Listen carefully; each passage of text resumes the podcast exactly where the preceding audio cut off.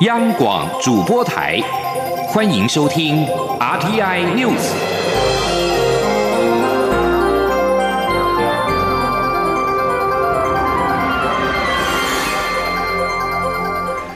各位好，欢迎收听这节央广主播台提供给您的 RTI News，我是陈子华。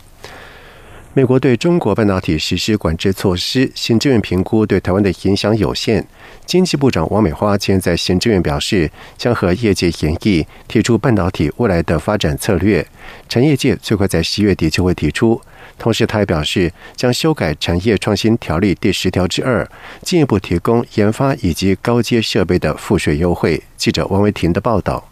美中科技战开打，美国对中国半导体实施制程设备、先进运算与超级电脑和人员限制与增列适用 FPDR 实体清单。行政院长苏贞昌二十七号表示，经过评估，台湾影响有限。苏贞昌也要求经济部与业界研议，提出半导体未来发展策略。经济部长王美花二十七号在行政院会后记者会上表示，将提出产创条例修法草案，针对研发和高阶设备提供赋税优惠。而针对业界关切人才培育与防止对岸挖角的问题，业界最快在十一月底前会提出想法。王美花说：“那所以除了我们近期哈就会针对产创条例十条之二。”针对研发、针对设高阶的设备的这样的一个税务上的一个优惠，会赶快推出来之外，那啊，业界也很关心在人才的部分哈，包括吸引人才以及呃会不会中国来对台湾的人才有挖角的这个行为？那因为呃后续马上业界也会端出他的想法，所以我们会在跟业界做沟通之后。会提出相关的呃一个策略的说明。在人才培育方面，教育部长潘文忠表示，国内六所半导体学院招收硕博士生情况顺利，一间约招收一百二十人。下阶段与经济部业界会商后，规划扩大招收大学生在职进修学程，进一步满足人力资源需求。政务委员、行政院发言人罗秉成也表示，美国限制美国籍或持有绿卡的人力从事中国 IC 制造工作，政府也会设法争取。这些人才到台湾工作，将在与产业界讨论。中央广播电台记者王维婷采访报道。而对于美国对中国半导体实施管制措施，外界关注对于电子业两岸的贸易影响。对此，经济部长王美花在今天表示，台湾半导体生产六成出口到中国，主要是为消费性电子产品。而美国这次经管制的特定规格的晶片，只有少数公司有使用，影响很有限。陆委会在今天公布的最新例行民调结果显示，八成五的受访者强烈反对中国二十大政治报告，不承诺放弃使用武力的主张；九成更不认同中共以武力威胁台湾的做法，反对中方所谓的解决台湾问题的总体方略，坚持一中原则、九二共识等立场的受访者也超过了八成。陆委会表示，民调显示，台湾民意坚决反对中共强加的政治框架以及设定两岸终局，更对武力恫吓极度的反感。另外，针对台北市立动物园。大猫熊团团的病情，以及陆方专家来台仪式，陆委会主委邱垂正表示，今天收到台北市政府的来文申请，陆委会将全力提供协助，而主管机关农委会也会以最快的方式办理核准，让陆方专家能够紧速来台协助园方。我方希望团团一切平安。记者王兆坤的报道。关于陆方专家来台一事，邱垂正表示，陆委会多次主动致电北市动物园，并保持联系。二十七号也已收到北市府的公文，相信陆方专家将可很快来台协助。邱垂正说：“专家的申请哈，那么它有急迫性跟必要性，那我们农委会会从专业的角度啊来加以批准。那据我们了解哈，农委会的作业应该蛮快的。”另外，工总、商总等工商团体规划访问中国大陆。邱垂正表示，政府支持不设政治前提、对等尊严及符合法规的两岸经贸交流往来，正向看待两岸健康有序交流。因此，也呼吁中国大陆能以不设政治前提的建设性对话来处理分歧，停止经贸施压，共同面对问题并寻找解方，以助双边的经贸能够正向发展。邱垂正指出，中共当局长期以零和思维对台打压，迄今仍不放弃武力犯台，陆续提出所谓对台优惠或两岸融合发展新路，意在统战宣传、行塑两岸融合假象，无法获得多数台湾人民真正的认同。他说，在此也要呼吁工商、国内工商团体赴陆交流，应避免落入中共统战伎俩。并遵守两岸条例及相关的交流规范。媒体还关注中共前总书记胡锦涛在中共二十大闭幕时离开会场一事。邱垂正表示，中方发布讯息称是健康因素，然而国际社会都注意到其中原因并不清楚，有待理清。中央广播电台记者王兆坤台北采访报道。国发会在今天公布了九月景气灯号，由景气稳定的绿灯转为景气趋弱的黄蓝灯，综合判断分数比上个月一口气减少了六分，来到十七分，而且距离景气低迷的蓝灯只差一分。国发会坦言，受到外在环境风险的持续，景气转趋疲弱已经很明显。下个月是否会亮蓝灯，一切仍有待观察，但确实挑战是相当的大。记者谢佳欣的报道。国发会发布最新景气灯号，九月景气对策信号综合判断分数为十七分，较上月大减六分，创二零一九年三月以来新低。这也让景气灯号由景气稳定的绿灯亮出二零二零年八月以来的第一颗黄蓝灯，代表景气趋弱。九项构成项目中，工业生产指数由绿灯转亮蓝灯，分数减少两分；股价指数也由黄蓝灯转亮绿灯；海关出口值、机械。及电机设备进口值、批发、零售及餐饮业营业额，则都由黄红灯转亮绿灯，分数各减少一分，其余四项灯号不变。景气领先指标则连续十一个月下滑，累计跌幅达百分之七点五九，和上月相比变动不大。而同时指标则连续七个月下滑，累计跌幅从上个月的百分之五点七六扩大至百分之八点二。国发会分析，同时指标累计跌幅扩大，与此次灯号变灯相呼应，主要是反映着外在环境风险，包括通膨、升息、地缘政治等风险持续造成的经济下行风险加剧。国发会经济处处长吴明慧说。我们可以看到那个机构它在下调，不管是 S M P Global 或是 I M F，它在下调全球经济成长率的预测以及主要国家经济成长率的预测哈。这种需求面的转弱，再加上目前很多的厂商都在进行一些重货的一些调整哦，这个都都是我们面临到一些外在环境的一些风险。这个当然会对我们的景气的整个的变化哈，都会带来一些影响。由于综合判断分数距离景气低迷的蓝灯仅有一分之差。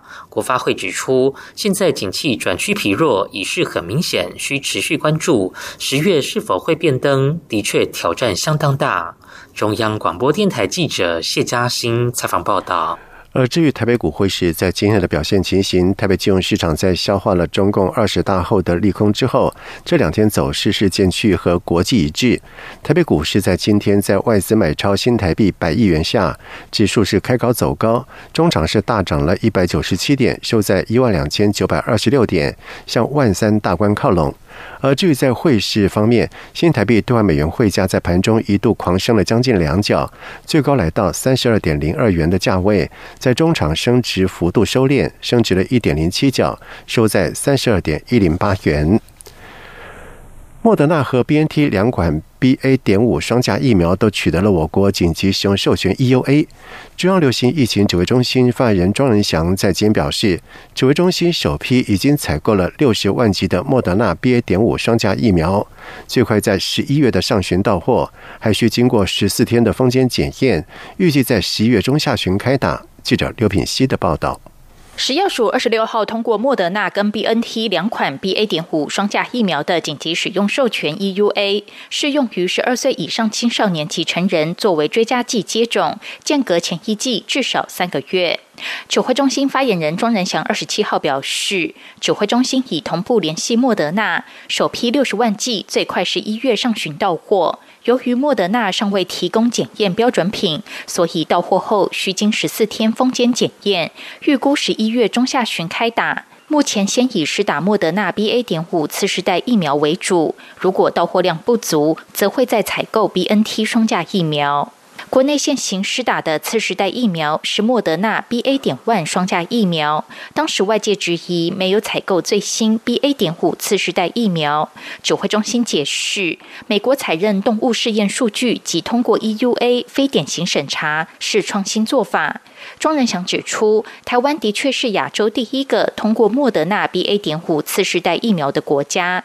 但日本核准 B N T 的 B A. 点 one B A. 点五次世代疫苗，很多国家也都核准 B A. 点五次世代疫苗。美国研发 B A. 点五的做法类似流感疫苗，由于要抢时间，我国根据相关风险评估后，认为可以通过 E U A。像流感疫苗和 COVID-19 的病毒株还变化都可能非常的快哈，所以如果都要做临床试验的话，会有这个时间上面来不及的一个状况哈，所以。像美国现在已经开始在打 B A 点五，但是呃，人体试验的结果可能也还在进行哈，所以主要在是在这个抢时间，同时因为他们可能都是用同一个方式来做的哦，跟原型株类似，而且是相同制成跟含量，然后再加上目前我们国内流行的也是 B A 点五哦，所以根据这样的一个风险评估，认为是可以呃通过。庄仁祥进一步指出，上次莫德纳仅送审十八岁以上临床试验资料，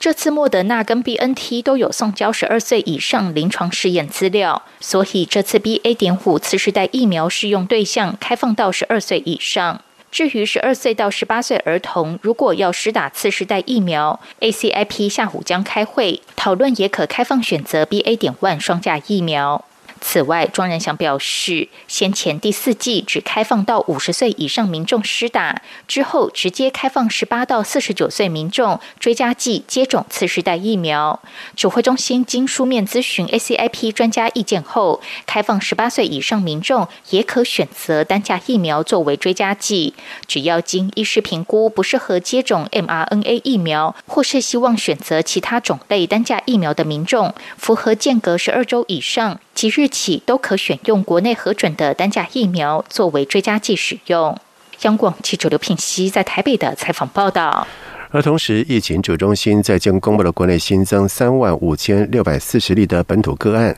另外有六十二例的境外引入确诊，干当中新增八十四例的死亡。而至于在中国的疫情方面，根据路透社在今天的报道说，中国从中部的武汉市到西北部的西宁市，正在加强 COVID-19 的防疫措施，包含封锁大楼、住宅小区，在预防疫情扩大的行动当中，让成千上百万的人陷入困境。由于中国一再宣示要维持疫情零容忍的政策，并且实施当局认为的必要手段来遏制疫情，也造成防疫悲剧不断的上演。近日，青海省西宁市的疫情防控之下，当地的民众吃不饱、回不了家的问题引发了关注。官方则是宣称已经有六成以上的重点超市营业，物资充足，民众需求。另外，在甘肃兰州出现将隔离人员夜间安置在露天停车场的情况，网民将这场情景称之为“露营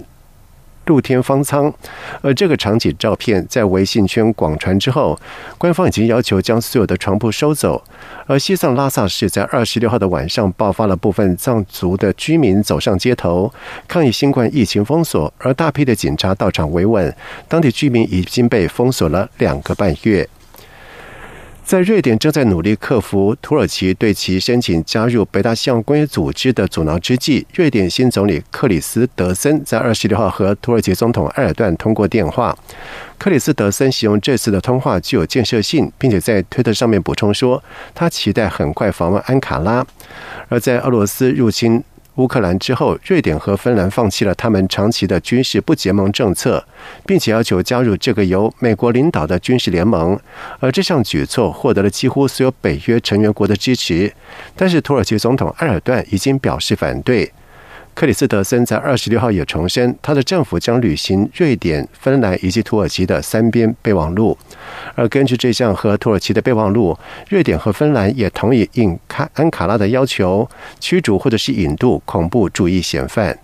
以上新闻由陈子华编辑播报，这里是中央广播电台台湾之音。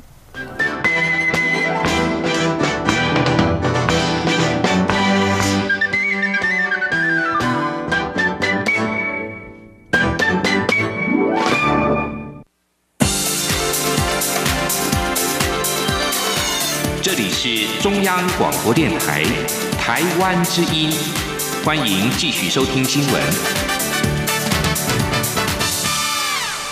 现在时间是晚上的七点十五分，欢迎继续收听新闻。行政院会在今天通过了取消育儿津贴以及托育补助排付门槛，同时也拍板调升托育保教人员的薪资。教育部表示，二零二三年起，公共化托育专业人员的薪资提高到新台币三万五千元，准公共托婴中心的人员、准公共幼儿园教师、教保员每月固定薪资基准也提高。行政院长苏贞昌表示，估计有七点五万名的教保服务人员受贿。记者王维婷的报道。八月起，零岁到五岁育儿津贴及五岁就学补助达到每月新台币五千元。为了进一步减轻育儿家庭的负担，行政院会二十七号通过，二零二三年一月起，零岁到未满五岁育儿津贴、零岁到未满两岁托育补助将取消综合所得税率百分之二十的排付门槛。五岁到未满六岁幼儿就学补助也将扩及没有就学的幼儿。新制实施后。总计有一百零三万名幼儿受益。不仅育儿津贴、托育补助排付门槛取消，行政院会也同步通过调升托育教保服务人员薪资和幼儿园教保员教保费。自二零二三年起，公共化托育人员薪资由现行每月两万八千元提高为三万五千元，准公共托婴中心人员、准公共幼儿园教师、教保员每月固定薪资基准也提高，并依其年资制定三万元到三点六万元的。最低薪资基准。另外，政府对公私立幼儿园教保员补助也会提高。行政院长苏贞昌在行政院会表示，共有超过七万名教保托育人员受惠。政务委员、行政院发言人罗秉成转述说：“还有公私立幼儿园教保员的教保费，也从原本每个月九百元加倍提高到两千元。”以上各项措施合计将有七万多名的幼教服务人员受惠。为了提升托育品质，对于愿意主动调降照顾比为一比四的托婴中心，二零二三年持续由政府给予每年最多五十万元的奖助。准公共托婴中心将依规模给予四十万到八十万元不等的设施设备补助，预计有一千一百多家托婴中心受益。另外，对于准公共保姆，也提高设施设备等相关项目补助，由每人每年五千元调整为每人每年一万两两千元，预计有二点二万名保姆受益。苏贞昌表示，新政策所需经费为五十五亿元，明年度少子女化对策整体经费超过一千亿台币，希望从各方面减轻婚育家庭育儿负担。中央广播电台记者王维婷采访报道。年底大选进入到倒数，台北市长选举电视辩论会也将在五号登场。民进党候选人陈时中、国民党候选蒋万安都向专家请益，积极的备战。而无党籍候选黄珊珊则是表示，自己以平常心来看待，但是会加强政治议题的攻防。记者欧阳梦平的报道。台北市长三足鼎立，战况焦灼。十一月五号，由三立与 TVBS 两家媒体共同举办的二零二二年台北市长选举电视辩论会备受关注，也成为陈时中、蒋万安及黄珊珊端出政策牛肉、争取支持以及直接对战的主要战场。陈时中二十七号上午受访时被问到辩论的准备情况，他表示会找专家一起讨论该如何表现。他说。我想，对于在整体的市政，因为我们提出的政见的方向都非常的多，相关的我们已经蛮充足的。那至于怎么样来表现，好，那可能要专家大家一起来讨论。陈时中阵营日前也曾表示，期许这场辩论能够让选举回归政见讨论，停止负面攻击。陈时中将全力以赴争取市民的认同。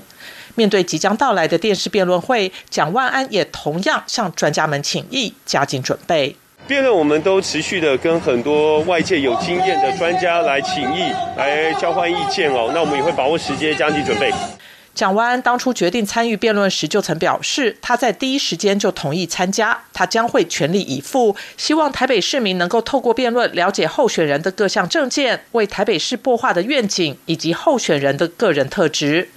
从参选后便要求对手针对政策进行辩论的黄珊珊，对于五号将登场的电视辩论会，则强调自己以平常心看待。我当了二十一年的市议员，三年的副市长，我想我每一天都在准备。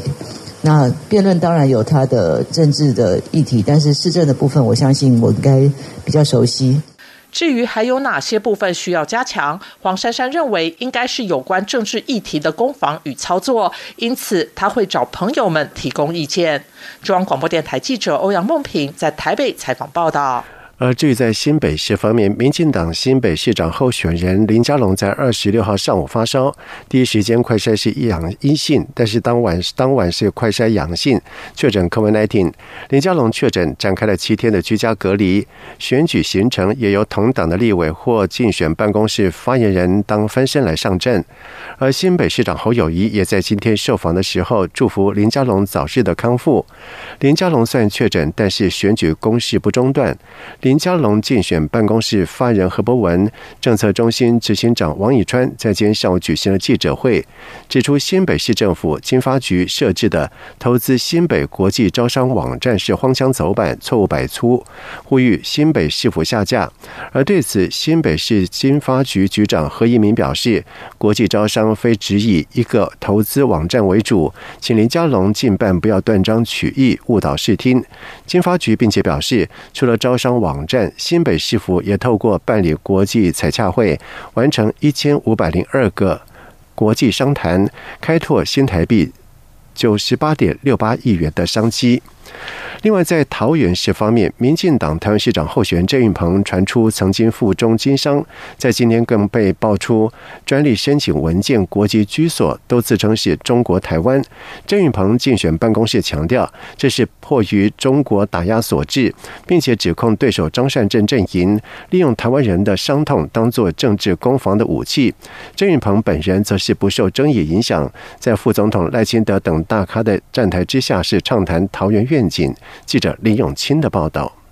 国民党二十七号召开记者会，指出，民进党桃园市长候选人郑运鹏，二零零八年立委落选后，到中国大陆经商，不但曾向中国申请专利，学习华为技术，更著名承认中国台湾省台北市。郑运鹏竞选办公室则驳斥相关指控是政治抹黑。由于台湾并非专利合作条约会员国，若台湾公司要申请国际专利，迫于大陆对台打压，才只能用这种方式签署文件。郑运鹏本人则未受中国经商争议影响，一早就指导蓝营票仓中立中贞市场扫街，紧接着举行“好的干事长就是好市长”记者会造势，包括副总。统赖清德、屏东县长潘孟安与桃园市长郑文灿等大咖都到场为他站台。郑运鹏再次强调，对手张善政想复制二零一八韩国瑜经验，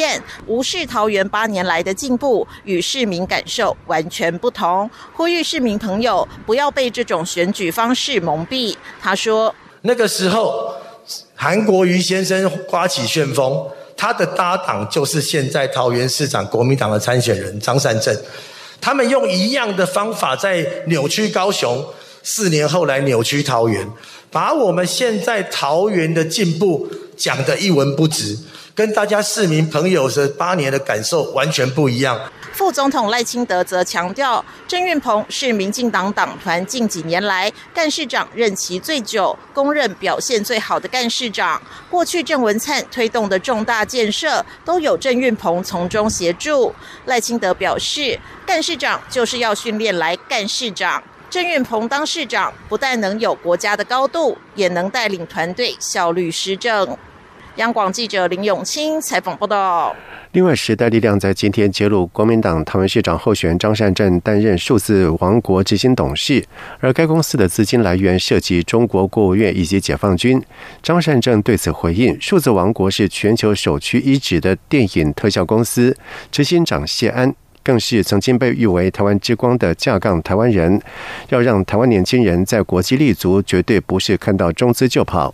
而至于民众党桃园市长候选赖香林，在今天出席了桃园教育产业工会代表大会，并且提出劳动教育课程议题。无党籍候选人郑宝清则是前往了新屋扫街，承诺未来会兼顾自然环境，将新屋发展为宜居好地方。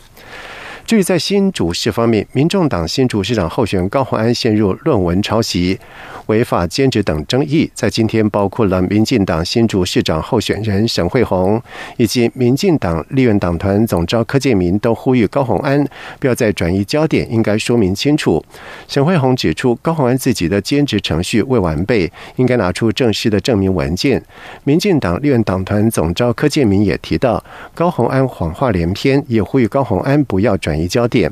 高鸿安则是回应，从资策会到柯建明的言论，可看到民进党极其的双标，党说你有罪，你就有罪。而另外林根人则是表示，有关高鸿安持有科技企业股票的巧合时间点，也应该对外说清楚。高鸿安则是表示，这些股票是自己花钱买的，而且都有如实进行财产申报，并非资策会给他的，希望大家不要再误传。而针对高鸿安质疑资策会执行长。卓正宏在外兼职还领兼职费。自测会在今天回忆，卓正宏担任铁研中心的董事是无给职，行使职权时领的兼职费，包括交通费、车马费、出席费等，并不是薪水，都依照交通部核准的兼职费的规范来办理。另外，在基隆市方面，基隆市长的选战焦灼。高雄市前市长韩国瑜在今天上午是陪同国民党候选人谢国良扫街拜票，吸引了许多的韩粉到现场疯狂的追逐，不断的高喊加油。而谢国良受访表示，他和韩国瑜感情深厚，很高兴韩国瑜能够到基隆来帮忙。他也认为韩国瑜的助阵有助于自己的选情。另外，对于谢国良指控蔡适应的竞选团队贿选，而且是满满都是黑道，蔡适应在今天下午基隆地检署按铃控告谢国良。蔡信受访表示，谢国良选情落后，剩下的只有抹黑，才会有这么多夸张的言论。他并且表示自己坦荡荡，而且谢国良指控的都是长期在地服务的人，有些人可能过去也和谢国良关系密切。对这种疯狂不理性的言论，他非常的生气，所以按铃控告。在外电消息方面，美国贸易代表戴奇在二十六号表示，美中存在着激烈的竞争，双边关系带来的不安是一直增加，而各界对于全球经济运作、美中贸易公平竞争的信心都减弱，必须要直接面对症结所在。戴奇出席在纽约广场饭店举行的美中关系全国委员会的年度晚宴，和这个主要在促进美中关系发展的非政府组织现任主席、前美国财政部长陆杰克对话。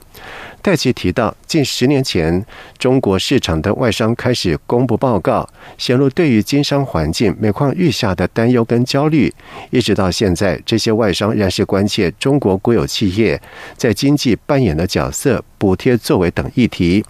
而被问到美国可能会重返跨太平洋。伙伴协定 （TPP），戴奇则是表示，拜登政府已经发起印太经济架构 （IPEF） 以及去盟邦和伙伴朝共同利益以及目标迈进。而至于中共二十大之后北京高层人士的变动，戴奇则是表示，华府关注北京正在发生的重要变化。拜登政府推动不结外交，适用于美中关系。他有信心，美方已经准备好和中方延续往来。美国总统拜登和以色列总统赫佐格在二十六号讨论俄罗斯使用伊朗提供的无人机对乌克兰构成的与日俱增的威胁，而在此同时，以色列正面临对基辅提供帮助的压力。赫佐格在白宫结束和拜登的会谈之后，告诉记者。他们主要的是讨论伊朗的核子计划、伊朗镇压抗议严格宗教法律的示威者，以及德黑兰向俄罗斯出售无人机的问题。赫佐格说，这些武器正在杀害无辜的乌克兰百姓。以色列一直不愿涉入美国领导的联盟，以协助亲西方的乌克兰抵御俄罗斯的入侵。但左。赫佐格的华府访问凸显出以色列关切伊朗在这场冲突当中扮演的角色。赫佐格二十五号和美国国务卿布林肯会面，并且宣布他将分享情报，证明伊朗一直向俄罗斯供应军用无人机。乌克兰总统泽伦斯基二十六号欢迎这项举动。拜登和赫佐格也讨论了伊朗在核子计划上与国际社会的持续对抗。伊朗坚持这个计划纯属于民间的用途。以上新闻由陈子华编辑播报，这里是中央广播电台台湾之音。